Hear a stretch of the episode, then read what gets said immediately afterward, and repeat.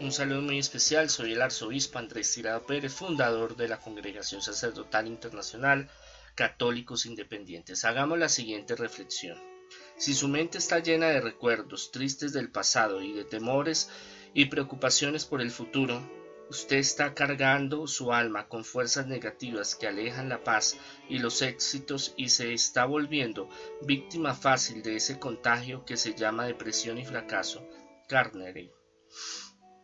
Nosotros tenemos eh, la tendencia, y sobre todo cuando vamos creciendo, nos vamos volviendo adultos, de recordar muchas cosas y a veces el recordar son cosas negativas, quedamos como marcados, quedamos como sugestionamos con un trauma de lo que, un traumatismo de lo que vivimos Em, también las cosas positivas y buenas las recordamos, pero más hacemos énfasis en lo negativo, en la depresión, en la tristeza, en los momentos difíciles. Nos empezamos a contaminar de la depresión y esa depresión hace que se vuelva un vicio, como el alcohólico. El alcohólico usted le pone una botella y le dice, tómese un trago. Y él dice, sí, ¿cómo no? Me lo tomo. ¿Y, y quiere otro? Sí, deme otro. Y se lo toma hasta que se toma la botella y se emborracha. ¿Qué quiere decir eso? Que se vuelve como una adicción. O sea, no se puede a veces parar. Entonces empieza a haber traumatismos y empieza, la mente se empieza a enfermar. Entonces es muy importante. Todo el mundo tenemos depresiones, todo el mundo pasamos momentos difíciles, momentos maravillosos, momentos de pruebas, momentos de angustias, momentos de satisfacciones, pero nosotros tenemos que empezar a, a mirar que este mundo es para volverse loco y es, de, para volverse depresivo y suicidarse en algunos casos, claro, eso no está bien.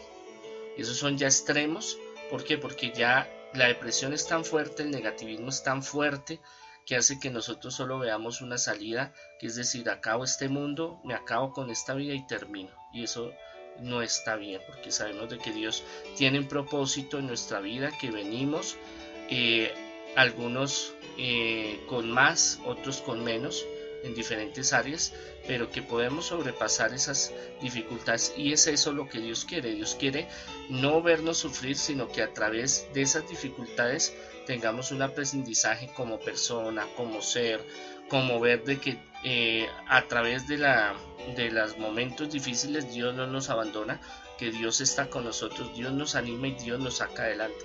Pero tenemos que poner una gran parte de nosotros eh, y esos miedos, esas inseguridades, esos temores, ese autosugestionarnos con cosas que van a pasar en el futuro, crisis, momentos difíciles, siempre, toda la vida vamos a estar rodeado de peligros. El ser humano desde que sale del vientre y aún en el vientre materno está expuesto a muchas cosas depende de nosotros y del camino de Dios cómo las vamos a sortear. Y siempre hay dificultades, pero también Dios se presenta y Él nos da la opción de creer en Él y vencer esas dificultades materiales, económicas, salud, familia, liberación, sentimentales, sociales, políticas, donde eh, a veces nos dejamos llevar de muchas cosas que nos quitan la paz, el sueño, la tranquilidad. Y ese es un don tan maravilloso y ese es un don que Dios da para que nosotros vivamos felices. La paz que da, que da Dios no la da el mundo. Eso dice el Señor, eso dice Jesús. ¿Por qué? Porque es una paz que nadie nos va a quitar.